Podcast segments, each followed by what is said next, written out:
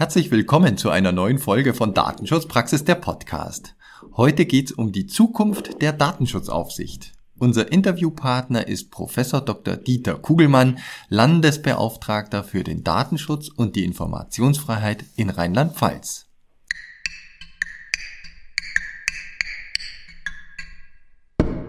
Werbung Sie wissen gerne Bescheid über den Datenschutz, legen aber Wert auf echte Handlungsempfehlungen für die praktische Umsetzung?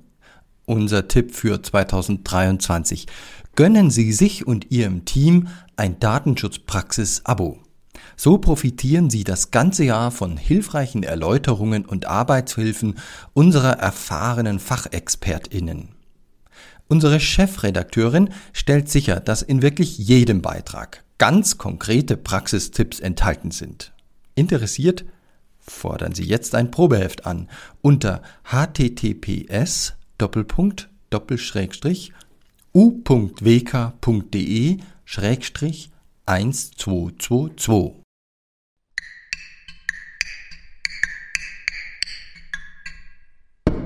Mein Name ist Severin Putz und zusammen mit Oliver Schoncheck begrüße ich Sie wie immer zu unserer neuen Folge. Hallo Oliver.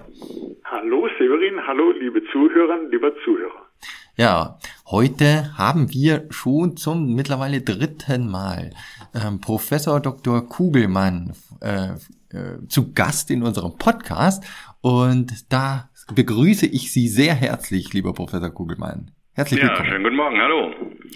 Ja, Sie sind schon zweimal in der Vergangenheit unser unser Interviewpartner gewesen. Wir haben uns über, unterhalten über Brexit und über Meldepflichten im Rahmen von Cyberattacken. Und heute haben wir uns nichts Geringeres vorgenommen als die Zukunft der Datenschutzaufsichten. Ja, neue Gesetzgebungsverfahren auf EU-Ebene, Entwicklung der künstlichen Intelligenz. Es gibt viele Punkte, wo man ähm, ja Einflüsse auf die Zukunft der Arbeit der Aufsichtsbehörden vermuten kann. Oliver, lass uns gerne gleich einsteigen ins Gespräch. Ja, sehr, sehr gerne. Und äh, erstmal zum Thema der Aufsichtsbehörde. Wir finden dazu ja etwas im Artikel 51 Datenschutzgrundverordnung. Ich zitiere das jetzt mal, dass wir den Hintergrund erstmal haben. Jeder Mitgliedstaat sieht vor, dass eine oder mehrere unabhängige Behörden für die Überwachung der Anwendung dieser Verordnung zuständig sind, damit die Grundrechte und Grundfreiheiten natürlicher Personen bei der Verarbeitung geschützt werden und der freie Verkehr personenbezogener Daten in der Union erleichtert wird. Und damit verbunden sind ja viele Aufgaben der Aufsichtsbehörden. Und dazu findet man in Artikel 57 Datenschutzgrundverordnung etwas. Und dazu gehört zum Beispiel maßgebliche Entwicklungen zu verfolgen, soweit sie sich auf den Schutz personenbezogener Daten auswirken. Dazu kann zum Beispiel gehören die Entwicklung der Informations- und Kommunikationstechnologie, Entwicklung der Geschäftspraktiken und es gibt auch Entwicklungen, wie wir ja heute diskutieren wollen, die sich in veränderten neuen Aufgaben vielleicht der Datenschutzaufsicht niederschlagen könnten. Und deshalb würden wir gerne über die Zukunft der Datenschutzaufsicht mit Ihnen, lieber Herr Professor Kugelmann, sprechen. Da würde ich gleich mal mit meiner ersten Frage loslegen. Und zwar, Sie haben ja einen Aktionsplan des LFDI Rheinland-Pfalz veröffentlicht mit der Überschrift Aufsicht und Aufklärung. Könnten Sie uns vielleicht ein bisschen was erzählen zu den Schwerpunkten dieses Aktionsplans? Es geht äh, darum, Prioritäten zu setzen. Sie haben ja zu Recht gesagt, wir haben eine ganze Fülle von Aufgaben. Also dieser Artikel 57 äh, ist sehr, sehr lang, hat ganz viele Einzelpunkte und natürlich kann man nicht alles gleich machen, äh, muss immer gucken, wie sind die Ressourcen äh, und äh, deshalb äh, war ähm, mein Ziel einfach äh, zu überlegen, ähm, kann man einen, ich sag mal, übergeordneten datenschutzpolitischen Schwerpunkt vielleicht für das Jahr festmachen äh, und äh, zweitens, ähm, äh, wie sieht's aus mit äh, mit Maßnahmen, mit Aufklärungsmaßnahmen, auch mit Beratung äh, oder eben auch mit Kontrolle. Und ähm, wir haben eben da unter anderem reingeschrieben, dass wir nach der Pandemie jetzt wieder verstärkt Vor-Ort-Kontrollen machen möchten. Äh, und äh, als übergeordnetes Ziel habe ich ähm, die äh, schillernden Begriff der digitalen Souveränität gewählt. Einfach hier geht es darum, ähm, übergeordnet auch äh, nachzudenken, äh, wie abhängig sind wir von äh, bestimmten Infrastrukturen, die nicht in Europa sitzen. Wir haben da ja leider schlechte Erfahrungen gemacht äh, in letzter Zeit mit Abhängigkeiten.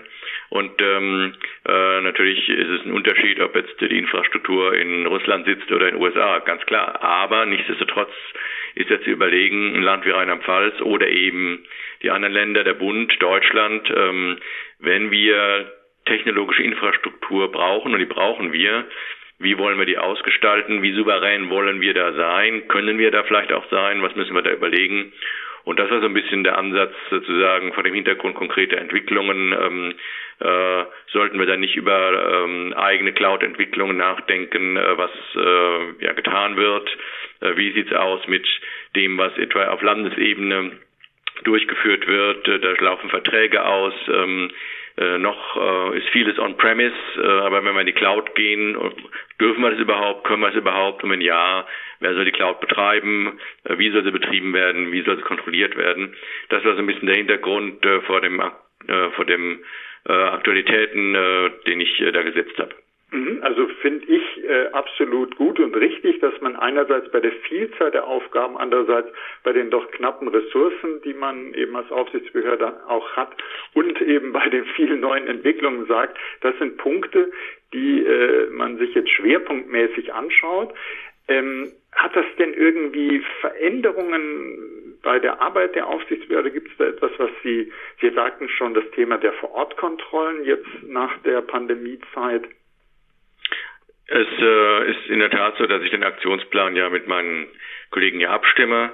Das heißt also, ich habe ähm, erst mir zuliefern lassen, was die einzelnen Bereiche denn ähm, in diesem Jahr für Schwerpunkte setzen möchten und habe das sozusagen zusammengefasst. Es gibt also, also noch einen konkreteren Unterbau, nämlich eben diese Zulieferung, sodass wir eben zum Beispiel in der Tat im Bereich der Kommunen ähm, äh, machen wir ja sowieso Fortbildungen und äh, Veranstaltungen. Da gehen wir noch äh, einen Schritt weiter und äh, fahren noch ein paar Mal jetzt raus. Man muss aber natürlich sagen, ähm, diese ähm, äh, grundsätzlichen Prioritäten werden natürlich sehr schnell von der Aktualität dann äh, überlagert, ganz klar. Äh, ich hatte keine Priorität, wir kümmern uns um Chat-GPT und dann kam es da natürlich schnell und dick. Äh, und ähm, da, äh, da ich die Taskforce KI leite der deutschen Behörden, äh, hatten wir da einiges um die Ohren und klar, dann bleibt alles andere halt mal liegen. Also natürlich ist es so, dass, ähm, äh, dass ähm, wir da möglicherweise nicht alles so verwirklichen können, wie wir uns es im Januar vornehmen, äh, weil die Situation im April, im Mai oder im September dann äh, von anderen Dingen geprägt ist. Mhm.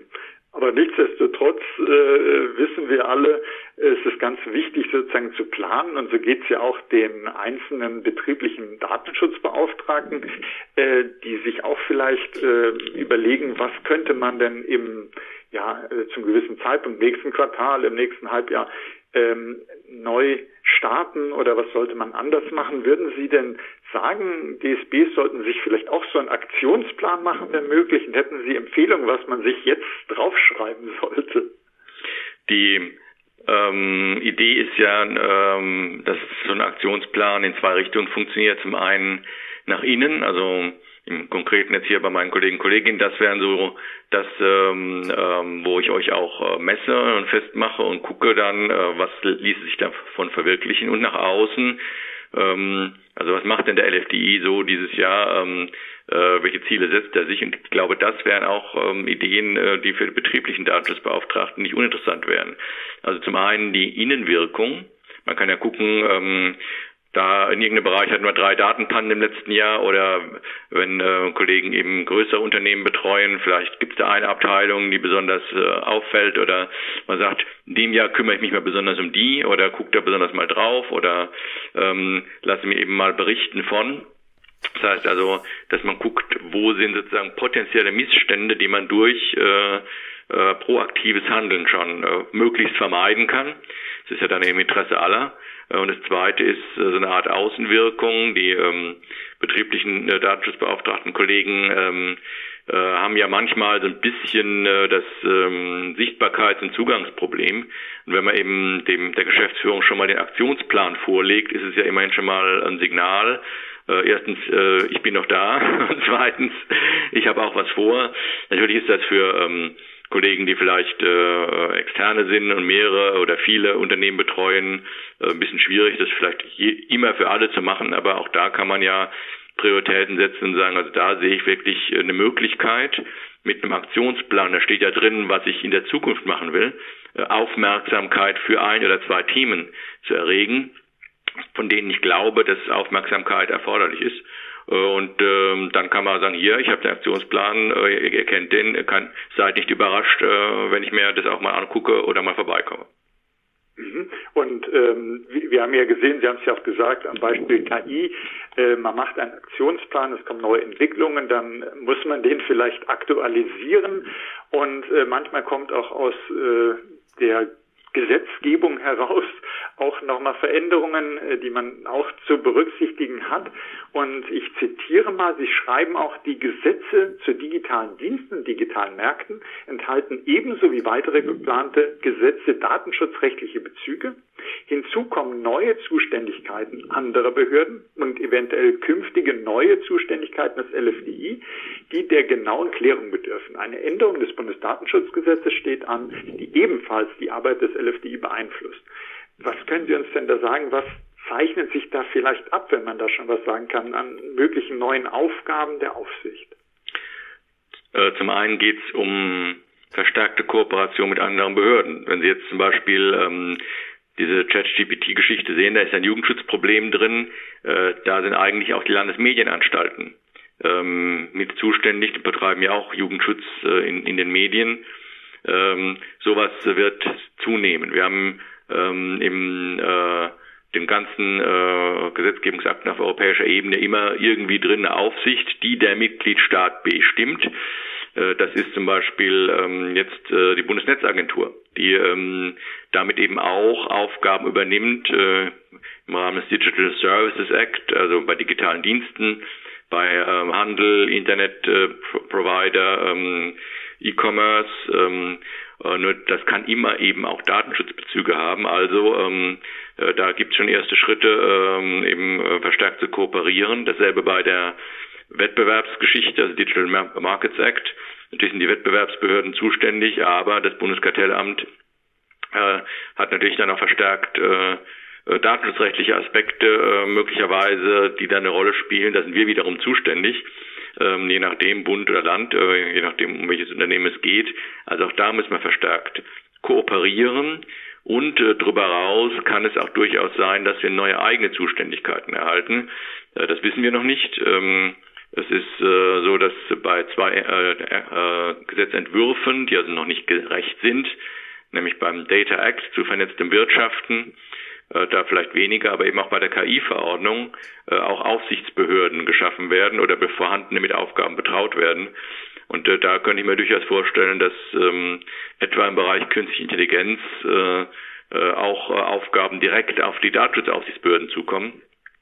Ähm, wir befassen uns sowieso natürlich mit den Themen, aber es ist eben dann doch nochmal was anderes, wenn man zum Beispiel konkrete Aufsichtszuständigkeiten erhält.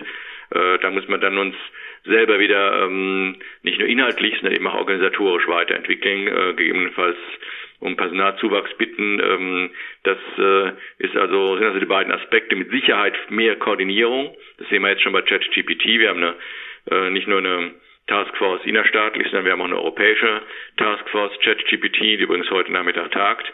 Äh, und ähm, äh, da sind wir natürlich drin. Ähm, und äh, das ist gut und wichtig. Sowas wird eher zunehmen. Also diese Koordinierungsdinge zwischen den Datenschutzbehörden, aber eben auch, und das wird dann spannender, weil da gibt es noch keine Struktur mit anderen Behörden. Bundesnetzagentur, Landesmedienanstalten, äh, wem auch immer, äh, wer da auch immer Zuständigkeiten noch dazu bekommt. Äh, und ähm, wie gesagt, und wenn wir eigene Zuständigkeiten zusätzlich erhalten sollten, äh, dann äh, natürlich erst recht eine Erweiterung des Aufgabenkreises. Wenn ich da kurz einflechten darf, Oliver, ja, ähm, die, die Frage, Sie hatten es eben schon gesagt, ähm, äh, Sie, wenn Sie neue Zuständigkeiten dazu bekommen, ähm, haben Sie, haben Sie Signale aus der Politik, dass dann auch ein Budgeterweiterung sozusagen erkannt wird? Also bekommen Sie da dann äh, positive Signale? Ähm, das äh, ist ein bisschen schwierig, äh, solange man nichts mhm. Definitives mhm. sagen kann. Also ich kann natürlich auf meinen Haushaltsgesetzgeber zugeben. Ähm, bin sicher, dass da auch äh, ein offenes Ohr ist. Äh, nur ähm, äh, da muss es halt halbwegs konkret sein. Mhm. Der Gesetzgeber wird nicht sagen, ich gebe Steuergeld in eine gewisse Richtung, weiß aber gar nicht, ob da überhaupt was passiert.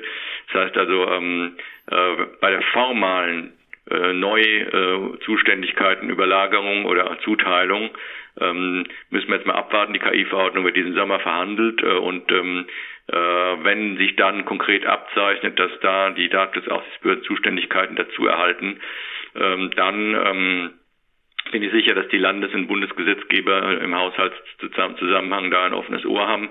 Weiß es schon, der eine oder andere Kollege da im Vorgriff auch schon ähm, äh, äh, Glück gehabt hat und äh, die Haushaltsgesetzgeber da gesagt haben, ja, das ist auf jeden Fall ein Zukunftsthema.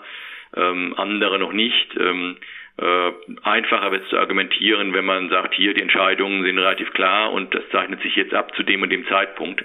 Dann lässt sich eben besser argumentieren. Ich vermute aber beinahe, man alle äh, wissen, da muss man jetzt kein, äh, kein Spezialist sein, dass ein Thema wie künstliche Intelligenz in den nächsten Jahren ähm, äh, noch mehr an Fahrt aufnehmen mhm. wird, als es ohnehin schon tut. Äh, also bin ich da eigentlich ganz hoffnungsfroh, dass äh, wenn das die Haushaltslage erlaubt, die Landesgesetzgeber, Haushaltsgesetzgeber da auch ähm, die, ein offenes Ohr haben, die Politik da sagt, ja, da äh, sollten wir auch rein investieren. Mhm. Und wenn man immer schaut, also denke ich mir so, äh, wenn sich bei der Aufsichtsbehörde vielleicht etwas entwickelt, etwas verändert oder äh, wenn die Aufsichtsbehörde zum Beispiel in stärker in Kooperation auch tritt, dass man da auch für sich als DSB was lernen kann oder dass man da gewisse Dinge spiegeln kann.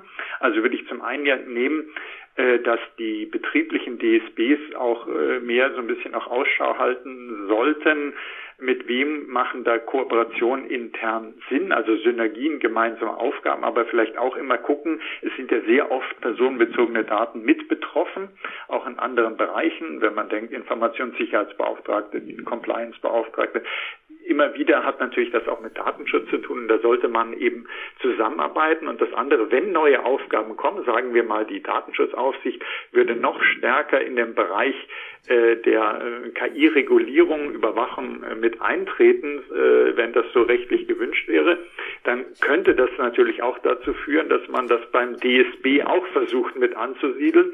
Und wir lernen dann schon daraus, was Sie gesagt haben, äh, dann organisatorisch nochmal prüfen, neu aufstellen, auch sicherlich nach Budgets suchen und äh, gucken, wie man all diese Aufgaben dann jetzt unter den sowieso schon eng sitzenden Hut bekommt.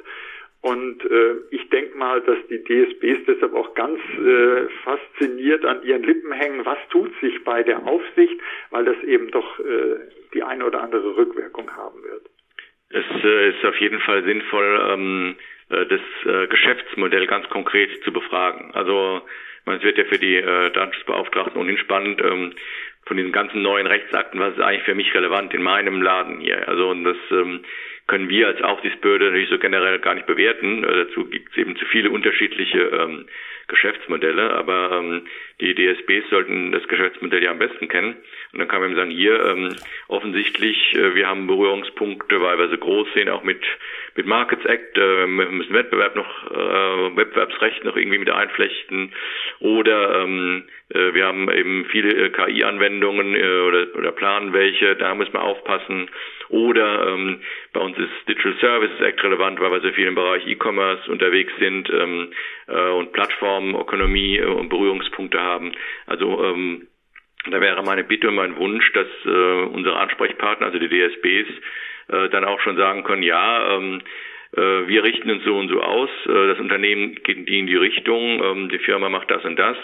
Dazu habe ich einen monatlichen Jour fix intern mit äh, dem IT-Sicherheitsbeauftragten und äh, einem aus dem Justiziariat, wenn es mittelgroße Unternehmen sind, ähm, oder eben äh, andere ähm, Gesprächskanäle, sodass ähm, äh, ich äh, davon ausgehe, wenn wir als Aufsichtsbehörden erweiterte Zuständigkeiten haben, dann äh, sind unsere Ansprechpartner in den äh, Unternehmen, die, die betrieblichen Datenschutzbeauftragten, diejenigen, die ähm, wir dann erstmal fragen. Und man muss nicht alles wissen, aber zumindest ähm, vielleicht in der Tat sich organisatorisch so vorbereitet haben, dass man äh, weiß, okay, die in die Fragen können die in die beantworten äh, und ähm, dann äh, ist man da äh, besser vorbereitet, als wenn man erstmal nachdenkt, äh, was, äh, wen man da überhaupt fragen muss. Mhm. Und als DSB sollte man dann auch wirklich äh, an diesen ganzen neuen Entwicklungen dranbleiben und schauen, was die Aufsichtsbehörden dazu veröffentlichen. Wir versuchen auch mit unseren Veröffentlichungen dazu beizutragen, dass man da immer up to date ist und sich entsprechend vorbereiten kann, dass nicht eines Tages die Geschäftsleitung dasteht und sagt, ja, jetzt, äh, wir haben äh, vermehrt KI-Einsatz, jetzt musst du uns mal da helfen, dass wir hier die Vorgaben einhalten. Da muss man sich natürlich schon äh, rechtzeitig darauf vorbereiten können. Jetzt hatte ich noch etwas gefunden von dem Digitalverband Bitkom so in Richtung Zukunft der Datenschutzaufsicht. Und das würde ich gerade auch nochmal zitieren wollen, damit wir darüber kurz sprechen können. Und zwar sagt Bitkom. Statt mit 18 verschiedenen Datenschutzaufsichten weiterzumachen, ist es höchste Zeit, Schwerpunktaufsichten zu bilden, bestehende Doppelungen abzuschaffen und die Absprachenmechanismen zu verbessern.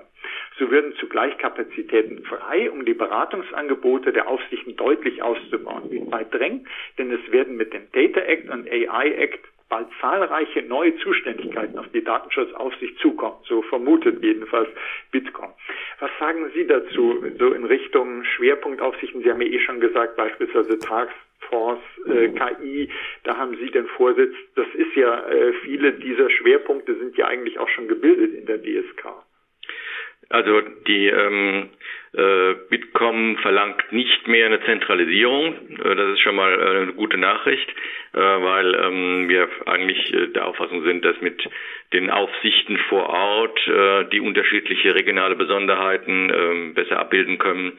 Ähm, dann nicht nur verfassungskompetenzrechtlich, sondern eben auch rein sachlich ähm, das besser und läuft. Und sehr, sehr viele Fälle sind ja dann doch eben ähm, regional, äh, örtlich, äh, im Bundesland. Ähm, insoweit äh, muss man sehen, die Bitkom ist äh, ein Verband, der sehr viele Mitglieder hat. Äh, da ist auch Facebook oder Google mit drin, also äh, auch übergreifende Unternehmen, die natürlich Interesse haben, möglichst nicht äh, unterschiedliche Auffassungen zu irgendwas zu erhalten.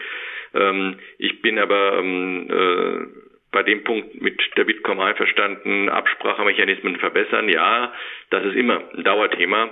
Wir ähm, haben ja auch einen Arbeitskreis in der DSK, Arbeitskreis DSK 2.0. Ähm, äh, wir haben äh, in diesem Arbeitskreis, äh, da darf ich auch den Vorsitz äh, überführen, ähm, äh, zum Beispiel die Geschäftsordnung geändert hin zu Mehrheitsentscheidungen, äh, Zweidrittelentscheidungen. Ähm, also insoweit ähm, äh, wir reagieren da schon, äh, wir versuchen es da auch zu verbessern. Ähm, es wird im BDSG ähm, wahrscheinlich eine Änderung ähm, dahingehend erfolgen, dass die Datenschutzkonferenz irgendwie erwähnt wird, weil es im Koalitionsvertrag nämlich drinsteht und ähm, äh, mehr wissen wir auch noch nicht so genau. Ähm, das heißt aber, es wird bei der Struktur mit den ähm, Landesbehörden bleiben und dann ist die Frage, wie organisiert man sich eben besser. Und wie gesagt, da sind wir dran. Wir wollen auch eine Geschäftsstelle, eine gemeinsame, äh, haben wir gerade ähm, äh, beschlossen, ähm, wollen wir eigentlich schon lange, äh, wo es eben darum geht, ähm, dass gewisse administrative Aufgaben nicht jedes Jahr vom Vorsitz neu ähm, übernommen werden müssen. Sie wissen, bei uns wechselt der Vorsitz jährlich. Bisher ist es so, dass Land, das den Vorsitz hat, macht dann eben auch so die ganze Verwaltung äh, der gemeinsamen Angelegenheiten. Und je mehr das werden, und je mehr man da kooperiert, desto sinnloser ist es, dass, dann ähm, äh, Kollegen aus dem Land das erstmal äh, sich neu äh, angucken und nach einem Jahr wieder abgeben an andere. Also eine Geschäftsstelle wäre gut als ähm, eben auch Ankerpunkt für Kooperation äh, die da inhaltlich natürlich ähm, andere äh, vornehmen, aber ähm, Sie wissen, wie wichtig es ist, erstmal organisatorisch so einen, ähm, so einen Unter Unterbau zu haben. Das heißt also, äh, die Richtung der Bitkom äh, verstehe ich schon, versuchen wir auch zu machen, äh, dass äh, natürlich auch dort äh, gewünscht ist mehr Beratung und weniger Aufsicht, äh, verstehe ich auch. Äh, wir sind immer dann beliebt, wenn wir kein Bußgeld machen und nur beraten, aber ab und zu bleibt es halt nicht aus, dann auch mal eine Maßnahme zu ergreifen. Äh, nein, aber im Ernst, ähm, äh, ich glaube, dass die äh, Zeichen der Zeit haben wir schon vor Jahren erkannt, wir sind seit 2020 da dran, äh, Änderungen vorzunehmen. Das ist alles nichts, äh, was jetzt groß äh, irgendwie interessieren müsste draußen in der politischen Welt, aber ähm, wenn es darum geht, Änderungen von außen vorzunehmen, dann muss man doch mal sagen, innen haben wir schon einiges geändert und bewirkt, äh, arbeiten sehr gut zusammen. Wir haben jeden Montag Jour fix, äh, wo wir uns alle zusammenschalten. Äh, also soweit ähm, diese verbesserten Absprachemechanismen laufen zwischen den Datenschutzaufsichtsbehörden meines Erachtens inzwischen sehr gut. Jetzt müssen wir mal gucken, wenn es jetzt um Absprachemechanismen mit anderen Behörden geht, Stichwort Bundesnetzagentur oder wer immer auch da eine Rolle spielen mag, ja, ähm, da müssen wir halt nochmal ähm, weiter über Infrastruktur nachdenken. Mhm. Äh, wenn wir jetzt äh, blicken und auch dieser Podcast dient ja letztlich der Öffentlichkeitsarbeit, in Ihrem Aktionsplan äh, sprechen Sie auch ganz konkret äh, von Veranstaltungen für die Öffentlichkeit. Sehen Sie da auch eben einen Schwerpunkt, dass man einfach noch mehr die Öffentlichkeit über Datenschutz aufklären sollte? Bleibt ein Dauerthema meines Erachtens. Es ist halt einfach so, ähm, äh, dass man so in seiner kleinen Blase sehr, sehr schnell sehr einig ist. Also auch wenn ich mit Kollegen und Kolleginnen äh, von der Bitkom rede oder so, die vielleicht völlig andere Idee, aber wenn es darum geht, aus datenschutzrechtlicher Sicht muss das und das so und so sein, haben wir sehr schnell eine Einigung. Nur, wir sind halt ganz wenige und deshalb geht es ja dann drum, ähm, dass wir eben nach außen treten. Ja, und ähm, äh, in äh, Rheinland-Pfalz machen wir in der Tat eine Reihe von Veranstaltungen. Wir machen jetzt am 5. Juli gemeinsam mit den hessischen Kollegen den zweiten Behördentag, wo also für betriebliche, für behördliche Datenschutzbeauftragte in Frankfurt eine äh, Veranstaltung stattfindet, vom BVD organisiert, ähm, wo eben äh, im Prinzip Mitarbeiterinnen und Mitarbeiter unserer beiden Behörden äh, referieren und den ganzen Tag zur Verfügung stehen. Äh, das ist also gezielt für die ähm, behördlichen, auch betrieblichen Datenschutzbeauftragten. Äh, solche Formate gibt es ja auch in, in Bayern, Baden-Württemberg, dann im Oktober, ähm, glaube ich, sind äh, ganz sinnvoll. Wir machen für die kommunalen äh, Datenschutzbeauftragten schon immer dezentral ähm, zwei, dreimal im Jahr Veranstaltungen. Ähm, wir werden im November was Größeres machen zu Gesundheitsdaten, weil das äh, eines der ganz spannenden Themen ist. Auch da gibt es ja eine, einen Entwurf einer europäischen Verordnung und immer viele Diskussionen ähm, vor dem Hintergrund, dass auch Bundesgesetze geschaffen werden. Also Gesundheit ist im Moment einer der sozusagen Hotspots der äh, normativen Entwicklung. Äh, und ähm, ich denke, ähm, sowas äh, hatten wir auch äh, etwa im November, als wir auf dem Petersberg getagt haben, da gab es auch eine Vorabendveranstaltung. Also insoweit, äh, da, ähm, die sind auch, werden dann auch teilweise eben gestreamt. Also da einfach ähm, äh, sich auch mit Veranstaltungen über dem Tellerrand hinaus an eine größere Öffentlichkeit zu wenden, äh, zum Beispiel an Ärztinnen und Ärzte im Bereich Gesundheit, äh, damit die nicht immer nur von ihren Verbandsvertretern ähm, Dinge ähm, und Meinungen erfahren. Äh, sowas äh, wird auf jeden Fall äh, spannend bleiben und spannend werden. Man muss natürlich sagen, äh, gerade diese neuen Rechtsakte auf europäischer Ebene, dazu, wir haben äh, letzte Woche in Speyer eine Tagung gehabt, äh, die wir auch jährlich machen, gemeinsam mit unserem Digitalisierungsministerium und der Universität Speyer, KI in der öffentlichen Verwaltung. Ähm, da waren auch äh, Kommissionen und so Parlamentvertreter, Abgeordnete zugeschaltet da einfach auch ein bisschen auf Stand zu bleiben. Rechtspolitisch ist die eine Sache. Und das dann aber auch, und das ist dann wiederum das Spannende, was auch mein Appell an die Datenschutzbeauftragten ist, wahrzunehmen und vorzufiltern, was, was von diesen ganzen vielen Dingen könnte denn letztlich in meinem Unternehmen, das ich zu betreuen habe, eine Rolle spielen. Äh, und ähm, dann kann man auch äh, sehr viel konkretere Fragen stellen, ähm, äh, die man dann äh, auch äh, konkret beantworten kann. Also ähm, rechtspolitisch äh, allgemeine Aufklärung, dann aber auch äh, gezielt an äh, die Ansprechpartner in die Unternehmen, die damit befasst sind.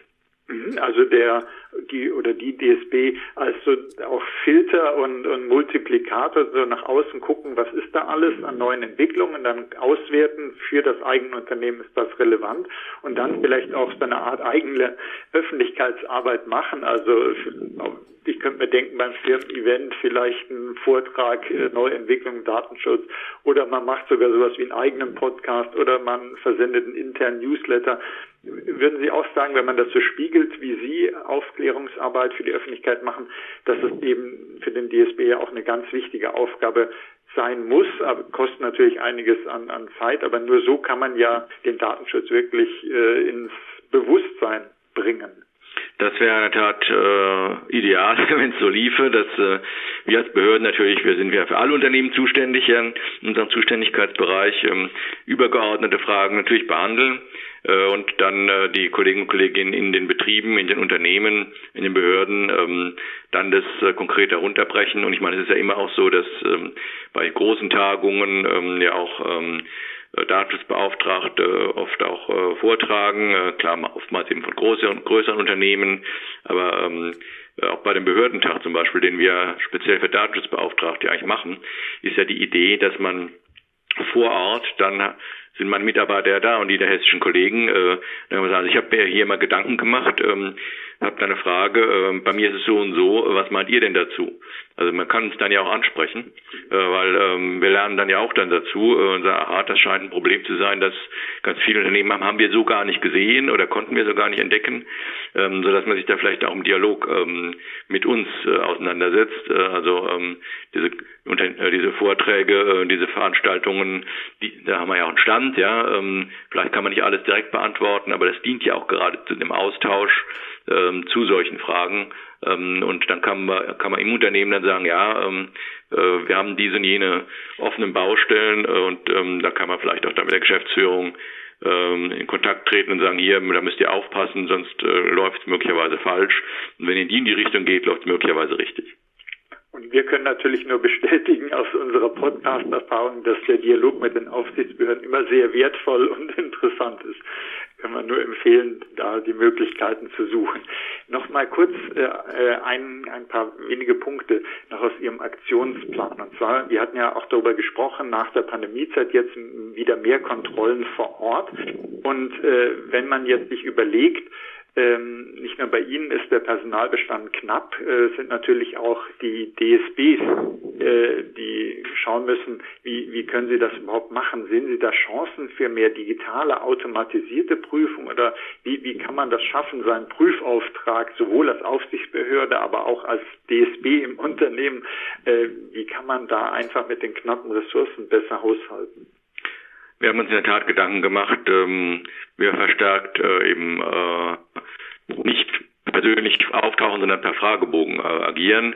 Es gibt eine Reihe von ähm, Behörden, die das auch bereits machen. Wir auch. Wir hatten also zum Beispiel jetzt äh, für Presseunternehmen, ähm, haben wir mit neun anderen Behörden gemeinsam eben die Presseunternehmen per Fragebogen abgefragt, die Antworten ausgewertet. Also ähm, vor Ort muss dann äh, nicht heißen, dass man äh, hinfährt.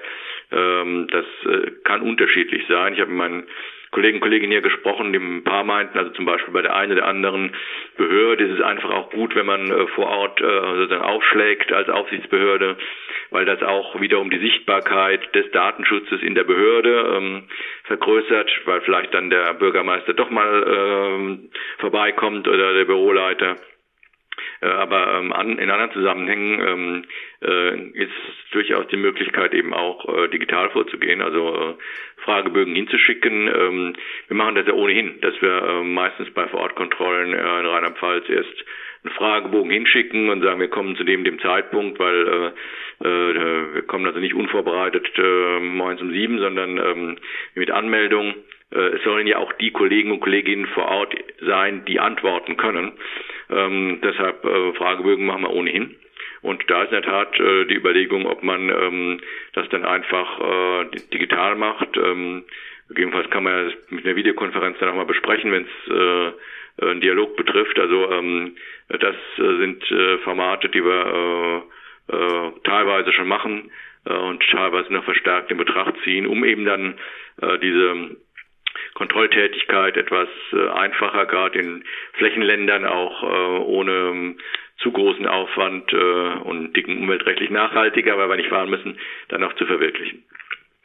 Jetzt von meiner Seite äh, die letzte Frage, bevor ich an meinen Kollegen Severin Putz noch mal kurz gebe. Äh, und zwar so ein Plan, der ist ja äh, nicht nur bei Ihnen der Aktionsplan intern in der Aufsichtsbehörde, sondern der ist ja bewusst veröffentlicht worden, dient auch der Transparenz, haben wir darüber gesprochen, dass man eben damit auch nochmal äh, zeigt, das sind Schwerpunkte, das sehen wir als besonders wichtig an. Jetzt nur nochmal gefragt, es ist fast rhetorische Frage, aber einfach um das auch nochmal zu unterstreichen. Es ist ja jetzt nicht so, dass man als Unternehmen oder Behörde denken kann, hier im Aktionsplan sind diese Schwerpunkte, das ist jetzt das Wichtige und alles andere kann ich links liegen lassen. Aber so, so ein Missverständnis sollte also nicht entstehen. So ein Missverständnis sollte natürlich nicht entstehen. Letztlich ähm, ist es aus unserer Sicht äh, wichtig auch deutlich zu machen, äh, was wir jenseits unserer Pflichtaufgaben denn ähm, als Schwerpunkte haben. Wir haben natürlich die ähm, Problematik, dass wir ähm, in den letzten Jahren sehr Beschwerde getrieben waren. Wir müssen Beschwerden ja von drei Monaten ähm, irgendwie was entgegnen, antworten, bearbeiten. Äh, und ähm, die Zahlen der Beschwerden sind ja in den letzten Jahren immer angestiegen. Jetzt ähm, haben sie sich eingependelt. Also bei ganz vielen Behörden steigen die Zahl der Beschwerden nicht weiter an. Äh, und äh, das äh, heißt also, wir sind jetzt so ein bisschen in der Situation, mit den Beschwerden kommen wir einigermaßen hin. Also klar, wenn nicht drei Leute krank sind und aber wie auch immer, ja. Grundsätzlich äh, wissen wir, wie wir da hinkommen. Die Datenpannen steigen weiter, die Zahlen. Äh, insbesondere natürlich auch wegen ähm, Hacking, Cybersicherheit, äh, Angriffen. Äh, also das ähm, äh, ist noch ein Punkt, äh, äh, wo wir auch ähm, organisatorisch reagiert haben hier in Rheinland-Pfalz. Wir haben es zentralisiert, wir haben eine zentrale Datenpannenstelle. Ähm, und äh, dann ist halt die Frage, äh, das, das wissen ja alle, dass wir da sowieso äh, was machen müssen. Ähm, aber wir versuchen uns eben frei zu schwimmen und wenn man dann Kapazitäten hat, dann kann man sagen, natürlich, auch da gibt es Aktualitäten, ja, Fall hier, Fall da, aber drüber raus haben wir dann in der Tat auch noch was, wo wir äh, äh, über die äh, beschwerdegetriebene Situation hinaus uns äh, engagieren möchten und das nach außen zu kommunizieren, ist natürlich auch eine Art politisches Signal. Äh, also ich habe das natürlich auch mit den äh, Ministerien, ähm, mit dem Ministerium besprochen, bei uns äh, digitale Souveränität. Äh, wie sieht's denn im Moment aus in der Landesverwaltung Rheinland-Pfalz? Was macht ihr denn so? Ähm, welche Richtung soll es denn gehen? Äh, mit der Staatskanzlei habe ich auch drüber gesprochen. Also es ist dann schon halt auch was, ähm, äh, wo man über die sozusagen die Pflicht äh, in der Kür dann nochmal ähm, Schwerpunkte setzen kann. Mhm. Absolut. Dann möchte ich von meiner Seite erstmal herzlich danken, lieber Herr Professor Kugelmann, und gebe an meinen Kollegen Severin Putz. Ja, danke schön auch von meiner Seite, Herr Professor Kugelmann. Ähm, was ich noch gerne von Ihnen wissen würde, ähm, wir hatten ähm, kürzlich auch mit der Berliner Beauftragten über ähm, Interessenskonflikte bei den betrieblichen Datenschutzbeauftragten gesprochen. Und ähm, ja, jetzt steht da ähm, ja eh schon in der DSGVO auf der einen Seite der Datenschutz und auf der anderen Seite der freie Verkehr der Daten ähm, quasi in die Verordnung reingeschrieben da und auch als Aufgabe für die Aufsichtsbehörde ähm, ja, äh, festgehalten. Wie, wie sehen Sie das denn? Rechnen Sie da mit ähm, gewissen Interessenskonflikten innerhalb der Aufsichtsbehörde oder pendelt sich das einfach gut aus? Ist es ist das als Aufgabe gut miteinander vereinbar, wenn Sie da auf Data Act schauen und diese Entwicklung? Die, ja, genau, diese, ähm, diese Data Acts äh, betonen jetzt so ein bisschen die Richtung ähm, Wirtschaft. Also es geht mhm. ja um den digitalen Binnenmarkt, es geht um ähm, die äh, Erleichterung äh, sozusagen der Nutzung von Daten für wirtschaftliche Zwecke, um äh, die Europäische Union als Wirtschaftsstandort zu befördern. Natürlich äh, kann, können da Konflikte auftauchen mit, ähm, äh, mit datenschutzrechtlichen äh, Fragestellungen. Also äh, aus unserer Sicht, wir als Behörde haben es da etwas leichter als die betrieblichen, glaube ich, weil äh, wir uns ja halt ähm, stark als Grundrechtsschutzbehörde verstehen. Äh, unser Ansatz ist eben historisch immer, ähm, äh, seit Volkszählungsurteil sozusagen, also ähm, wir äh, machen Grundrechtsschutz äh, und das äh, bringen wir dann gegebenenfalls in Einklang äh, mit freiem Datenverkehr. Das kann sich eben äh, wird sich nicht ändern, aber kann neue Akzente setzen, wenn wir eben andere Rechtsnormen auch haben, die eben äh, vernetztes Wirtschaften äh, erleichtern wollen. Äh, da ist bei den betrieblichen Kollegen und Kolleginnen sicherlich äh, noch eine stärkere ähm, Selbstbefragung erforderlich. Ähm, ähm, ich gehe aber mal davon aus, dass das dort auch so sein wird, dass die ähm, Geschäftsleitung oder die äh, Kollegen im Unternehmen, die für Vertrieb Marketing zuständig sind, ähm, äh, sehr viel eher dann natürlich ähm, auf die geschäftlichen Interessen ähm, äh, schauen. Das ist ja ihr Job. Ähm, und ähm, äh, es ist immer Aufgabe der betrieblichen Datenschutzbeauftragten bleiben wird, äh, erstmal den Datenschutz zu bedenken, ähm, dann aber eben auch äh, konstruktive Vorschläge zu machen, wie man das vereinbaren kann. Das versuchen wir dann ja letztlich auch. Äh, äh, aber sagen wir so, unser Startpunkt äh, als Behörde jedenfalls ist dann doch immer der Grundrechtsschutz. Und das mhm. andere ist sozusagen das, was in Ausgleich gebracht werden muss. Ähm, und das lässt sich vielleicht innerbetrieblich auch abbilden, wenn man eben äh, auch innerbetrieblich sozusagen im Dialog ist mit ähm, den oder jenen aus anderen Bereichen. Äh, das äh, macht man ja wahrscheinlich typischerweise, wenn es ressourcenmäßig geht, ohnehin. Äh, und die sagen ja, also hier, wir machen ein neues Geschäftsmodell, da klar braucht man KI und, ähm, und dann sagt man, ja, könnt ihr gerne machen, aber ähm, so nur so und so, weil da sind personenbezogene Daten betroffen. Also äh, ich denke auch da, der Ansatzpunkt sollte erstmal der Grundrechtsschutz bleiben äh, und äh, die ähm, äh, Frage, wie man das vereinbar macht, dann äh, in Dialog mit denen, ähm, die äh, dafür eintreten, äh, den freien Datenverkehr zu befördern. Mhm. Also durchaus auch Grundrechtsschutz zunächst als Ausgangspunkt und dann aber immer auch die ähm, Brille, ich, ich möchte Dinge nicht konkret und komplett verhindern, sondern eben auch ermöglichen, aber eben auf der Basis des Grundrechtsschutzes. Ja, genau. Mhm. Ähm, wollen Sie mit uns noch einen kleinen Blick in die Glaskugel werfen? Äh, Sie sind ja jetzt, äh, haben Sie vorher, habe ich Sie da richtig verstanden, äh, Leiter der KI Taskforce. Haben Sie, haben Sie äh, Insights, äh, bis wann könnten wir denn mit einem AI-Act tatsächlich dann verabschiedet rechnen? Haben Sie da besondere also die, ähm, wir hatten ja letzte Woche in Speyer die Tagung, die ähm, äh, Informationen aus erster Hand äh, sind die, dass das Parlament ähm, äh, jetzt seine endgültige Position festigen wird. Die sind ja die letzten, die noch keine haben. Dann beginnt im Sommer der sogenannte Trilog, also die, die, die Absprachen mhm. zwischen Parlament, Rat und Kommission ähm, über einen endgültigen Text. Ähm, der Vertreter der Kommission meinte, er hofft, dass noch dieses Jahr ein endgültiger Text zustande kommen würde. Mhm. Der endgültige Text der KI-Verordnung, na gut, ich sag mal, wenn nicht Ende 23, dann vielleicht Anfang 24. Ähm, Im Moment ist es so, es wird äh, also mindestens eine zweijährige, der Rat möchte sogar eine dreijährige äh, Frist geben. Also wenn äh, der AI Act 2024 ähm, im Amtsblatt steht, dann steht da drin, äh, für Unternehmen äh, gilt das Ganze ab zwei oder drei Jahre später, also 26 oder 27.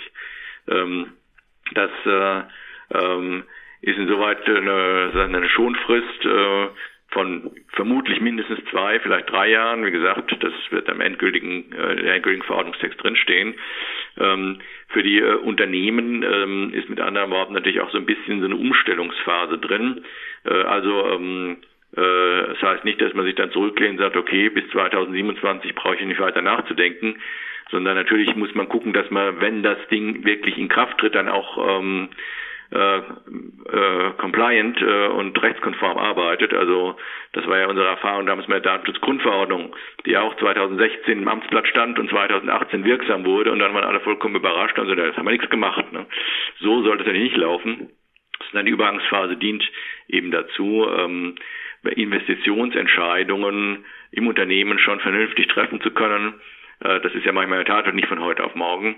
Äh, und ähm, deshalb äh, wäre eben auch die Bitte an die Datenschutzbeauftragten, das äh, frühzeitig im Blick zu haben, auch die Geschäftsleitung äh, dahingehend zu informieren, ähm, äh, nach dem Motto, am Stichtag müsst ihr eigentlich alles einhalten, äh, sodass man im genau genommen sich vorab schon, wenn man den Text endgültig hat, wenn das 224 im Amtsblatt steht, eigentlich daran orientieren sollte, idealiter alles einhalten sollte, weil man dann eben kein Risiko hat, dann ab dem Wirksamkeitsstichtag plötzlich in ein Loch zu fallen.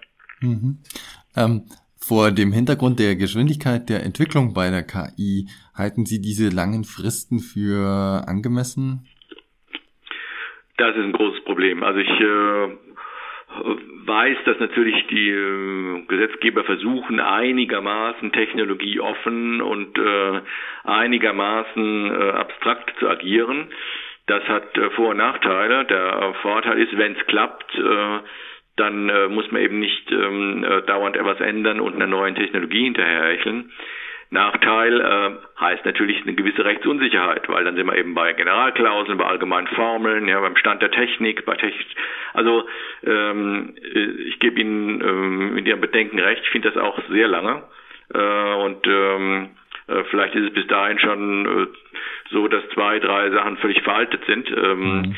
Äh, andererseits die überwiegenden Dinge, die da drin stehen, sind die Anforderungen für diese Hochrisikosysteme. Mhm. Äh, also die Systeme, die in die Kategorie hohes Risiko für Rechte und Freiheiten der betroffenen Personen fallen. Ähm, und äh, das weiß man dann halt auch schon und da kann man dort eben über die allgemeinen Transparenzanforderungen, die für alle gelten, äh, dann raus schon sagen, okay, ich brauche eine Datenschutzfolgenabschätzung ähm, äh, oder dort wird möglicherweise eine besondere Abschätzung drinstehen. Ich brauche äh, verstärkte technische Maßnahmen. Ich muss ähm, intern mich mehr organisieren. Ähm, da äh, ist äh, vielleicht doch Spielraum auch hinsichtlich ähm, der unterschiedlichen Geschäftsmodelle. Äh, also ist lange, äh, ist in der Tat eine Gefahr, dass dann zwei, drei Bestimmungen drin sind. Man sagt, also das war äh, Stand 2022, äh, als mal eine Verordnung entworfen wurde, aber nicht 2027.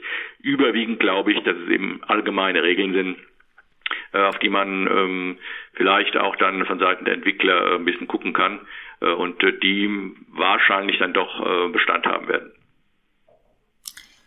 Vielen Dank, Herr Professor Kugelmann, für diese ausführlichen Antworten und dass Sie uns wieder so lange zur Verfügung gestanden haben. Es hat wieder immer sehr viel Spaß gemacht. Ja, vielen Dank für die spannenden Fragen. Es ist ja auch für mich immer ganz interessant, was denn so äh, im Interesse äh, steht und wo äh, wir auch ähm, als Behörde von außen so ein bisschen befragt werden, was wir so machen. Und äh, Selbstvergewisserung ist ja immer eine schöne Sache. Also vielen Dank auch an Sie. Ja, vielen Dank auch dir, lieber Oliver, für die Vorbereitung des Gesprächs und die Fragen. Ja, sehr gerne. War mir wieder eine Freude.